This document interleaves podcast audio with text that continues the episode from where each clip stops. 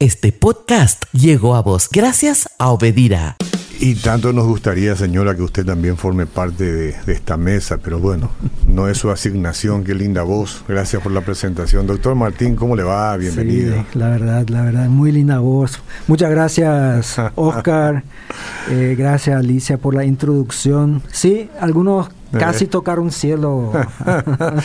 vamos a hablar hoy de Flamengo campeón, de los Punandí. Eh, vamos a hablar de qué más podemos hablar. Una, una Cualquier serie. cosa para despistarme. bueno, este, bueno, bienvenido, bienvenido. Muchas gracias. Mucha muchas gente gracias, lo está esperando, Oscar. mucha gente lo está esperando. Sí, algunos hasta me escribieron, querían asegurarse de que yo iba a estar en la radio. Sí. Eh, inclusive los que no son olimpistas, ¿verdad? Entonces, en primer lugar, mis felicitaciones a los cerristas por su buen comportamiento sí, yo, en, yo. La, en, el estadio que no es tanto de su agrado, ¿verdad? Reconocemos que el estadio Cerro Porteño es mucho más lindo, mucho más grande, pero y también Cerro jugó bien una buena parte del, del partido. Yo creo que todo el partido se adelantó dos veces en el marcador y ahí yo ya estaba preparando mi programa para hoy, ¿verdad? Sí. Bueno, ¿cómo, ¿cómo, digo? ¿Qué digo? Pero gracias, no sé, no quiero decir gracias a Dios porque suelo decir que, que Dios no se mete mucho en los asuntos de fútbol. A la circunstancia, digamos. Entonces, gracias a Roque Santa Cruz Sí. que las cosas se tornaron se turnaron bien para los olimpistas, ¿verdad? Es impresionante. Cuatro goles en un clásico, eso no sucede muchas veces. Y vos sabés que no, no hay argumento en contra. Yo traté de buscar con algunos amigos, así con quien juego un poco, era argumento en contra, para, pero no, no hay forma. Me, me, a mí me, me ¿cómo te decir? Me, me da alegría saber que todavía aquellos que hacen bien las cosas sacan buenos resultados, ¿verdad? Uh -huh. Porque es, una lotería a veces que haciendo mal las cosas vos hagas algo bueno, ¿verdad? Sí. Pero el que trabaja organizadamente, el que realmente pone más interés en el asunto y saca un resultado positivo, eso me anima, mm. ¿verdad? Okay. Que, que, no, no, que, que, no sea el, el, el glorí siempre mm, el ganador, sí, ¿verdad? Sí, en este caso sí, Olimpia está haciendo un trabajo bueno. El, o sea, a Roque le, le, salieron bien las cosas. Hay que resaltar que fue el jugador más viejo en la cancha, mm. ¿sí? 38 años. Eh, y al juvenil de Cerrista también le salieron dos goles, ¿verdad? O sea, sí. ahí las dos puntas. Quizás los más jóvenes y los más añejos ahí en la cancha marcaron los goles. Hay esos días en donde te sale todo, ¿verdad? y hay esos sí. días en que no te sale nada. Sí, sí, sí, sí. sí. Y, y, bueno, en los días en que Oscar Vázquez estaba jugando, había muchos días que le salían todos. oh, vos sabés que Pero, yo tenía a veces tanta tanto buen manejo de la pelota. Pero después me volví muy pelota yara. ¿eh? ¿Sabes lo que es pelota sí, yara? Sí. No quería darle a nadie, sí. yo quería la pelota para mí. Entonces los muchachos me decían, eh, Ojar, descansa un poco. Y, y, y, yo estuve observando ayer en, tan, en ambos equipos. Mm.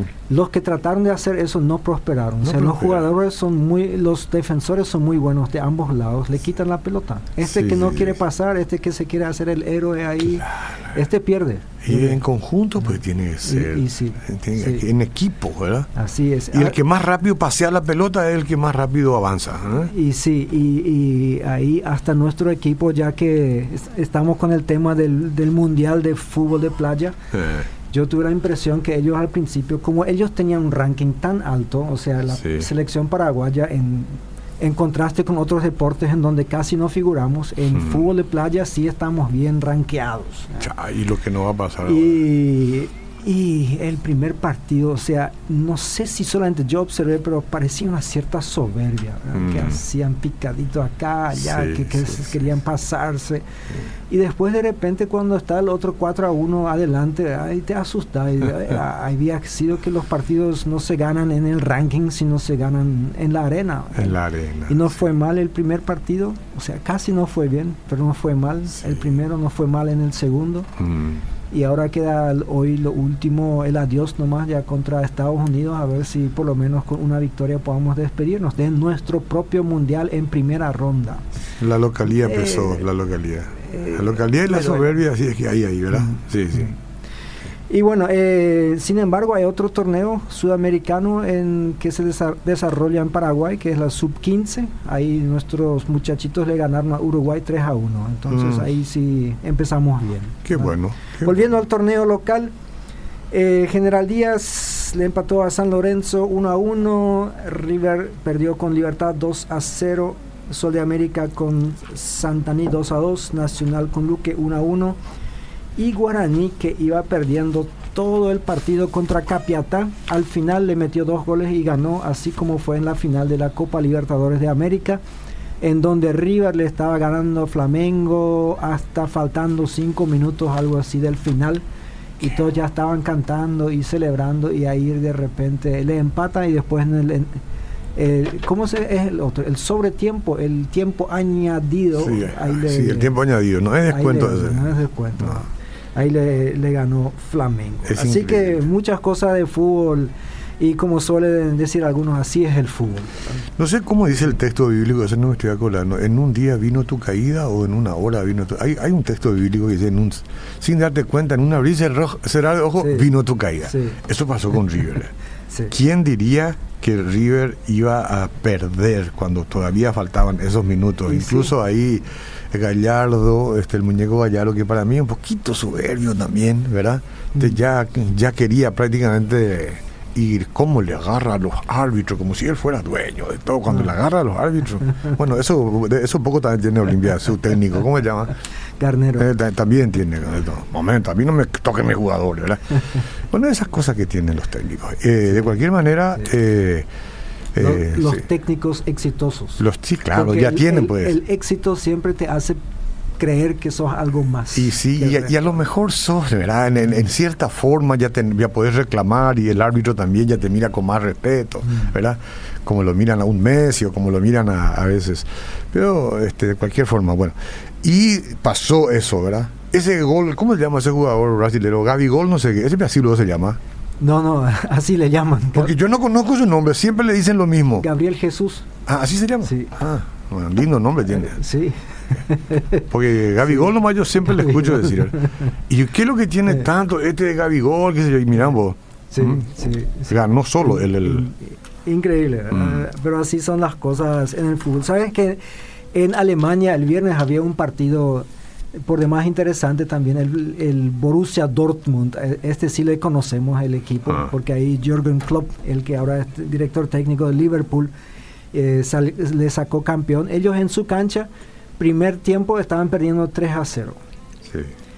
contra el modesto Paderborn. Este ni, ni sabemos de dónde salió ni nada. Sí pasa. Y cuando vos estás ganando 3 a 0 un partido, más o menos te crees dueño del partido. Sí, ya. sí, o sea, sí. ¿Qué más va, te puede pasar? Cierto. Y en el segundo tiempo el otro equipo marcó tres goles. No te puedo creer. ¿En serio? Así que Así ¿verdad? eh, hay esa clase de partidos, ¿verdad? O sea, yo, yo digo, eh, menos mal para aquellos que compran la entrada detrás de este arco, ¿eh? vieron los seis goles toditos en el mismo arco.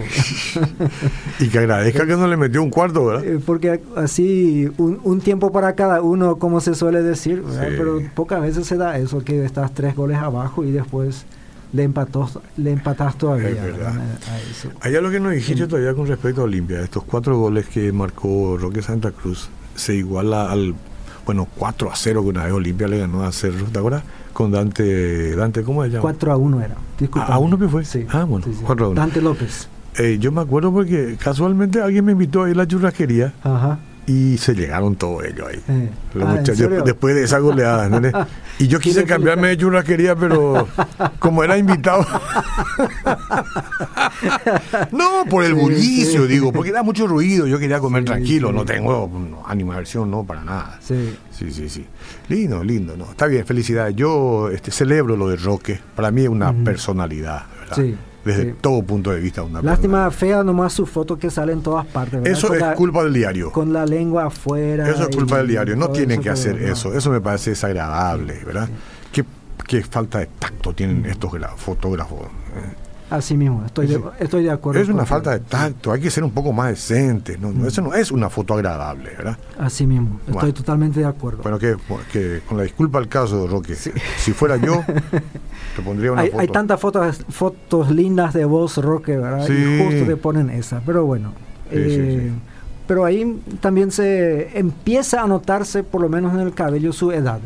Mm. Ya se parece más a nosotros, un poco pero, más. Pero tiene una. Canoso, sí, sí, sí, sí, sí, sí, pero tiene un físico, o sea. Increíble. Impresionante, pero como, como, por lo visto que trabaja arduamente en, en, las cuestiones que hacen ejercicios. Y, bueno, una marca láctea eh, dice que es porque consume todos los días sus productos. Bueno, yo, yo sé muchas cosas sobre ese asunto que no, bueno, mejor, mejor no lo digo. Entonces a lo mejor tenemos que hacer lo mismo.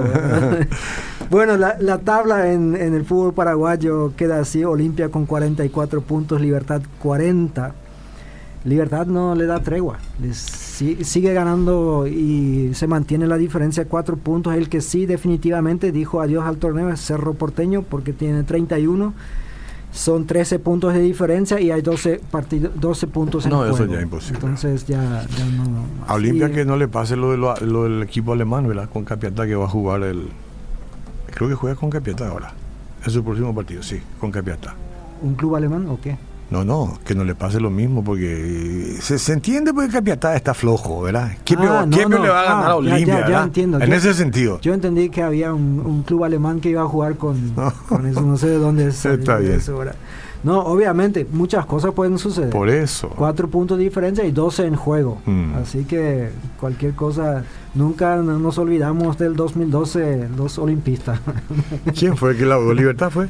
No, lastimosamente fue? Cerro Porteño. Ah, Cerro, pero ¿cómo no se hace eso? Que Olimpia en la final, en el último partido, tenía que empatar nomás, eh. pero no logró empatar. Ah, eso, trae consuelo. Eso trae consuelo, consuelo a muchos cerritos. Yo estaba en el extranjero escuchando el partido y no, no sé, no dormí mucho esa noche. No debería afectarme. ¿Y qué pasó con eso? ¿Qué pasó? Recordámela, pues yo no me acuerdo. ¿Era, ¿Era una final o qué? Sí, pero y Cerro con eso salió campeón y ah, Olimpia. Con eso salió campeón. Sí. Mm, bueno. Por eso, eh, justo ya decía otra vez, gracias a Dios. gracias a la Asociación Paraguaya de Fútbol, ya el clásico ya no es el último partido del año. Porque ah, algunas veces fue así, ¿verdad? Entonces, hay algunos se, guardaban todo su, ah, toda su munición para eso, ¿verdad? bueno, rapidito, en, en España los dos grandes le ganaron. Pero esperamos, esperamos. Si Olimpia, si, si, Olimpia gana y, y Libertad pierde la próxima fecha, ya es inalcanzable. Eh, Probablemente. Ahí entonces son siete puntos de diferencia, pero quedan todavía nueve en juego. No, todavía hay. Todavía. Matemáticamente. Dos partidos por lo menos hay que esperar. Ah, bueno. Por lo menos, sí. Bueno, el Barcelona le ganó al Leganés, que es el último en la tabla 2 a 1. Apenas estaba en desventaja. Lo mismo le pasó al Real Madrid contra la Real Sociedad, que también le, estaba, le metió primeramente un gol. Después el Real Madrid le hizo tres. Entonces Barcelona y Real Madrid con 28 puntos en la punta. Eso sí se vuelve un poco más interesante que otros años. Sevilla en tercer lugar con 27. En Inglaterra volvió José Mourinho como director técnico, en este caso del Tottenham. Él no quiso agarrar otros clubes antes porque pensaban que no eran de acuerdo a su nivel. Muy bien. Y de repente el Tottenham que tampoco es uno de los grandes clubes, digamos, pero él acepta, ¿verdad? Porque parece que también se dio cuenta que el tren se estaba moviendo sin él y se, se, subió rapidito. El Tottenham que le despidió a Pochettino ahí eh, Mauricio creo que se llama el argentino que dicho sea paso llevó al Tottenham a la final de la Champions League mm. en, en este año pero bueno en el torneo local no están tan bien. Y le fue bien a Mourinho en el primer partido le ganó al West Ham 3 a 2 en este, el West Ham, el técnico es Pellegrini, el director técnico chileno, que es un ingeniero, dicho sea paso. Eh, Liverpool le ganó al Crystal Palace 2 a 1 y mantiene la punta con 37 puntos. Quizás el partido que más le interesó a los sudamericanos fue el Manchester City, que le ganó al Chelsea 2 a 1. Entonces, eh, la tabla es así que Liverpool en primer lugar, el Leicester con 29 puntos en segundo, bastante diferencia ahí ya el Manchester City con 28 y el Chelsea con 26 puntos. Para aquellos que les gusta el fútbol alemán, ahí el Borussia Mönchengladbach, con este nombre tan difícil, mantiene la punta a pesar de perder en este fin de semana contra un equipo modesto de Berlín que este año juega por primera vez en la Bundesliga. Le ganó 2 a 0 al puntero. El Leipzig está en segundo lugar y el, el Bayern Múnich también está con 24 puntos en segundo lugar. En Italia se mantiene todo como siempre, Juve que ganó su partido 35 puntos y el Inter 34, también ganó su partido y el Lazio con 27 en tercer lugar. Hoy es un día especial, Oscar. Siempre es un día no, especial. No, no, no, no avance, no avance todavía. Mira lo que me mandaron. Dice, este, año 2055, Roque sigue metiendo goles. Hace mirar la foto. Este hacen con un programa, sí, ¿verdad? Sí, en donde Pero, artificialmente uno puede envejecer. ¿Y cómo el apellido de este chico de 19 años que metió en Cerro? Eh, ¿cómo Rodríguez, ¿no era? Rodríguez, ¿verdad?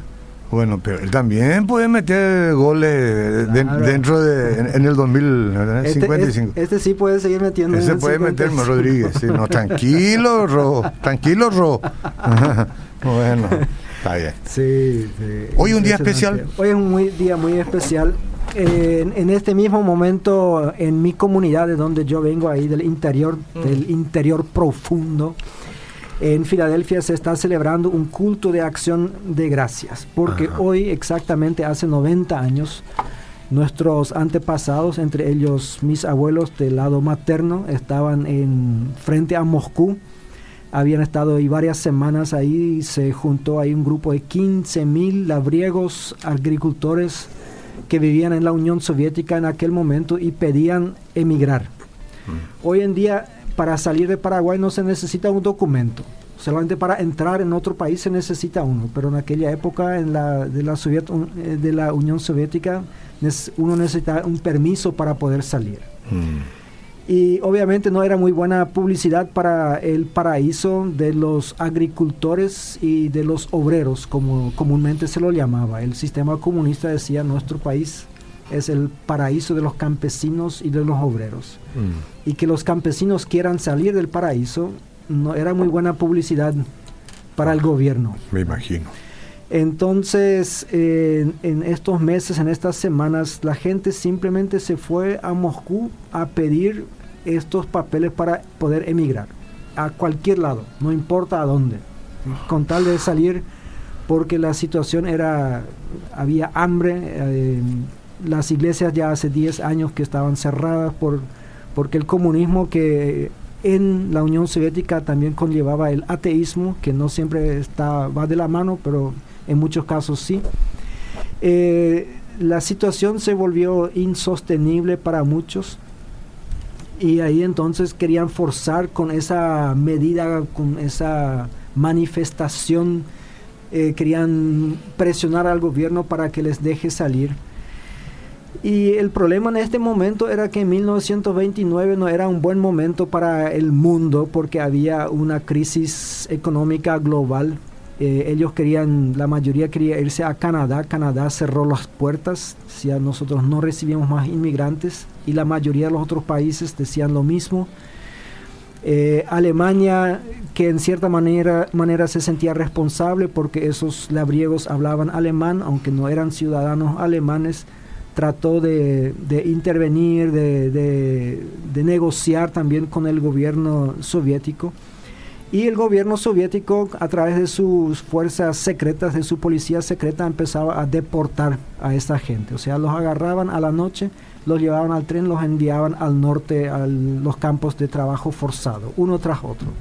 Y eso se sabía dentro de, de este grupo, así que en este momento, el 25 de noviembre de 1929, ya quedaban solamente unos 5 mil de los 15 mil que habían estado ahí frente a Moscú. Y fue este 25 de noviembre de 1929 en donde el Comité Central del Partido Comunista dio el permiso a los restantes 5 mil y alguito de salir de la Unión Soviética. Y esos 10.000 quedaron a su suerte. Y los 10.000, algunos fueron fusilados, otros fueron llevados a campos de trabajo forzado y nunca más se escuchó de ellos. Entre ellos una cantidad de parientes de esos 5.000 que sí lograban no, salir. Qué dolor, qué dolor. Entonces, de estos 5.000, algunos sí al final podrían irse a Canadá, pero Canadá eh, tenía leyes muy estrictas de inmigración, solamente las personas completamente sanas podían inmigrar. Y había un pequeño país en Sudamérica que decía, venid a mí todos los que estáis cansados y cargados. Y esto era Paraguay. No me diga. Bien. Ellos, ellos, decían, acá pueden venir toditos, no importa si son viejos, si son jóvenes, si son en, si están enfermos, si están sanos, nosotros recibimos a toditos. Y ahí fue entonces que nuestros padres vinieron, nuestros padres no, mis padres ya nacieron aquí en Paraguay, mis abuelos uh -huh. vinieron y fueron asentados allá en el Chaco y hasta el día de hoy se celebra este día como un feriado en nuestra comunidad para darle gracias a Dios. Porque en este momento hay que reconocer también que mucha gente en, en, la Unión Soviética se había alejado de Dios, pero a través de esta tribulación, a través de esta prueba, ellos se volvieron a Dios y en estos momentos en donde no, no tenés a nadie que, a quien acudir, al único que puedes acudir es a Dios. Uh -huh. Y cuando recibieron esta noticia de que podían salir, obviamente muchos estaban jubilosos, otros estaban con mucha cautela, decían esta es una trampa solamente porque para apaciguar el, la mm. prensa internacional, porque el tema es que salió en la prensa internacional. Claro. Y ahí para no perder la cara delante del mundo, la Unión Soviética dijo sí, sí, le vamos a dejar salir. ¿verdad? No dijeron que a 10.000 ya le enviaron a, a otro lado y entonces le dieron el, el permiso, pero cuando realmente cruzaron eh, la frontera, aquella famosa, eh, el portón rojo, como lo llamaban, eh, ahí todo el tren irrumpió en un cántico de alabanza a Dios y le daban gracias a Dios por esta salvación milagrosa. Y esto es mi tema de hoy, Oscar. Yo creo que no solamente aquellos que fueron liberados de una tribulación. En mi caso, yo no sé lo que es el sistema comunista, nunca viví ahí. Mis padres ya nacieron en un país libre que es Paraguay. ¿Stalin eh, era cuando su presidente allá? Eh, sí, ¿Era el gobernante sí, sí. de Stalin? Stalin ya era gobernante. Mm. O sea, después de Lenin, que murió ya un poco Mm. antes, Stalin tomó el acto y bueno, lo peor estaba por venir. Había o sea, sido, ¿eh? O sea, eh, lo que vivieron mis abuelos todavía no era nada de lo que Mm. se venía en los años 36 a 38, que Mm. eran los años del gran terror, ¿verdad? Pero bueno, esos serían varios programas que podríamos hablar Claro. de, de solamente de Stalin. Y, y ahí es, yo estuve pensando en esos días, porque eh, tan fácilmente decimos, eh, gracias papá por hacerme nacer olimpista, Mm. o, o los otros por hacerme nacer cerrista. Y yo tengo que decir gracias a Paraguay por haber recibido a mis abuelos, Mm. porque gracias a eso yo soy paraguayo. Y tengo, uno puede vivir sin club. Aunque en Paraguay, como alguien me dijo una vez, le pregunté a un estudiante del IBA de qué club era y dice, "An- antes de venir al IBA no tenía club, pero después me di cuenta que no sos persona en Paraguay si no tenés club. Eh, pero yo tengo que decir que sí se puede vivir sin club, pero vivir sin patria, eso es difícil. Sí, Eso es difícil. sí, sí, sí. Entonces, pertenecer a un lugar, pertenecer a una tierra, pertenecer a una nación, eh, eso es algo que solamente podés valorar cuando no lo tuviste alguna vez o cuando tus antepasados no lo tuvieron. Yo creo que no, lo, no logro apreciarlo tanto como mis abuelos. En una ocasión recuerdo eh, preguntándole a mi abuela cuando por fin a mí se me amaneció de que no habíamos vivido toda la vida en Paraguay, o sea, ellos, ¿verdad? Porque al principio yo pensé que siempre todos habían, habíamos vivido en Paraguay, hasta Claro. que empecé a escuchar las historias. y una vez le pregunté a, a la abuela, le dije, abuela, ¿cómo hicieron ustedes ahí de, con 40 grados bajo cero en Rusia, viniendo acá al Chaco con 40 grados encima de cero? ¿verdad?" Sí, sí, sí. Ella trajo esas botas que nunca usó en Paraguay. Porque- 80 grados de diferencia. ¿eh? 80 grados de diferencia. Y al principio ni había agua, no había aljibes, había un, un, un pozo que se cavó y donde había demasiada poca agua. Un muchachito tenía que bajarse ahí para con una taza, tenía que sacar el agua, ponerla en el balde y Dios arriba mío. sacaba la gente. ¿verdad? No podían bañarse. Y una cantidad de cosas, las moscas, los mosquitos que había ahí, una cantidad No, de cosas. ¿verdad? indecible, indecible. Y ella nunca se quejó de eso. Mm. Nunca dijo qué dura fue la vida acá cuando empezamos. qué- cuánta gente murió. 10% de la gente se murió los primeros años solamente por la tifoidea que, que estaba ahí, a la fiebre. Ella me dijo, mi hijo, cuando vos podés acostarte a la noche sin temor de que esta noche la policía viene a buscar tu marido o Mm. tus hijos. Para matarlos, y, digamos, para llevarlos. Y sí, todo el resto no importa. Mm, mira, vos. O sea, las cosas materiales, ellos dejaron todas sus, sus máquinas, sus caballos, sus vacas, todo eso dejaron ahí. O sea, salieron pelados, incluso estaba prohibido llevarse un solo rublo que era el, el dinero ruso. Mm. al extranjero. Entonces, antes de pasar la frontera, todavía le, le confiscaron toda esa, todo el dinero, o sea, no tenía más nada. Literalmente pelados se fueron. Pero todo eso no importa cuando tu vida está en juego Cierto. o la vida de tus seres queridos. Entonces, eh, coincidentemente en esta semana también en los Estados Unidos se celebra la famosa fiesta de acción de gracias, que es la fiesta probablemente más grande en los Estados Unidos, porque siempre se celebra un jueves y eso te da un poco más de feriados que incluso que en Navidad, porque Ajá. toda la gente se toma libre el viernes y el sábado ya es libre de todas maneras, el domingo también. Ah, bueno. Así que se calcula de que más de 50 millones de personas van a viajar en esta semana ah, para visitar a sus parientes porque en, en esta fiesta... Y unos uno cuantos millones de pavos van a Y- morir. Exactamente, sí, Ah. esos pavos. El presidente va a perdonar a uno, eso es una tradición ahí. Siempre el Ah, sí. presidente del país le llevan un pavo y a este le perdona la vida. ¿verdad? Ah, sí. Ento- le pasa a Nerón, ah, le pasa a Nerón ya. este pasa a, a una granja especial en donde están todos los pavos perdonados. ¿verdad? Nosotros Porque- tenemos unos cuantos col- eh, compatriotas paraguayos que están presos allá. ¿No podrá cambiar esa práctica con perdonándole a uno de ellos? y bueno, aquellos que se merecen el perdón, bueno, bueno, el perdón creo que no se merece, ¿verdad? Se no, no se merece, no se merece, sí. Entonces lo que yo quisiera decirle hoy a toda la audiencia, seguramente hay algo por lo cual tú puedes agradecer a Dios. Mm. En el Salmo 50 dice el versículo 14, ofrece a Dios tu gratitud, cumple tus promesas al Altísimo. Ofrece a Dios tu gratitud. Es una ofrenda cuando nosotros le damos gracias a Dios. Pero así como la mayoría de las ofrendas del Antiguo Testamento eran por algo, ¿sí? Entonces hoy te quiero invitar a que hagas una ofrenda de gratitud. Y a veces nosotros pensamos, yo no tengo nada que agradecer. Las cosas no funcionan, hace mucho calor afuera, eh, mi auto se descompuso. Y eso me hace rec- recordar de, seguramente muchos han escuchado o han visto este video de, de este señor que han empezado a decir, ¿qué es lo duro de la vida? La gente dice, este pan es duro. Y Mm. dice, no, el pan no es duro, duro es no tener pan. Mm. Ir a la escuela es duro, eh, las tareas y todo eso. No, duro es cuando no puedes irte a la escuela. Eh, es duro andar el- con el auto en estas temperaturas cuando se descompone el aire. Mm. Bueno, más duro es no tener auto. Y así una cantidad de cosas. Nosotros normalmente en la vida pensamos que nos merecemos una cantidad de cosas. Nos merecemos la luz eléctrica y cuando se va nosotros nos quejamos. Pensamos que nos merecemos el cable que nos transmite el partido del, del clásico y cuando esa señal se va entonces nos quejamos. Decimos, ¿verdad? Duro es perder a los cerristas, perder contra Olimpia, pero más duro hubiera sido no poder competir. por ejemplo. ¿sí? Y yo quiero invitarnos a un cambio de perspectiva.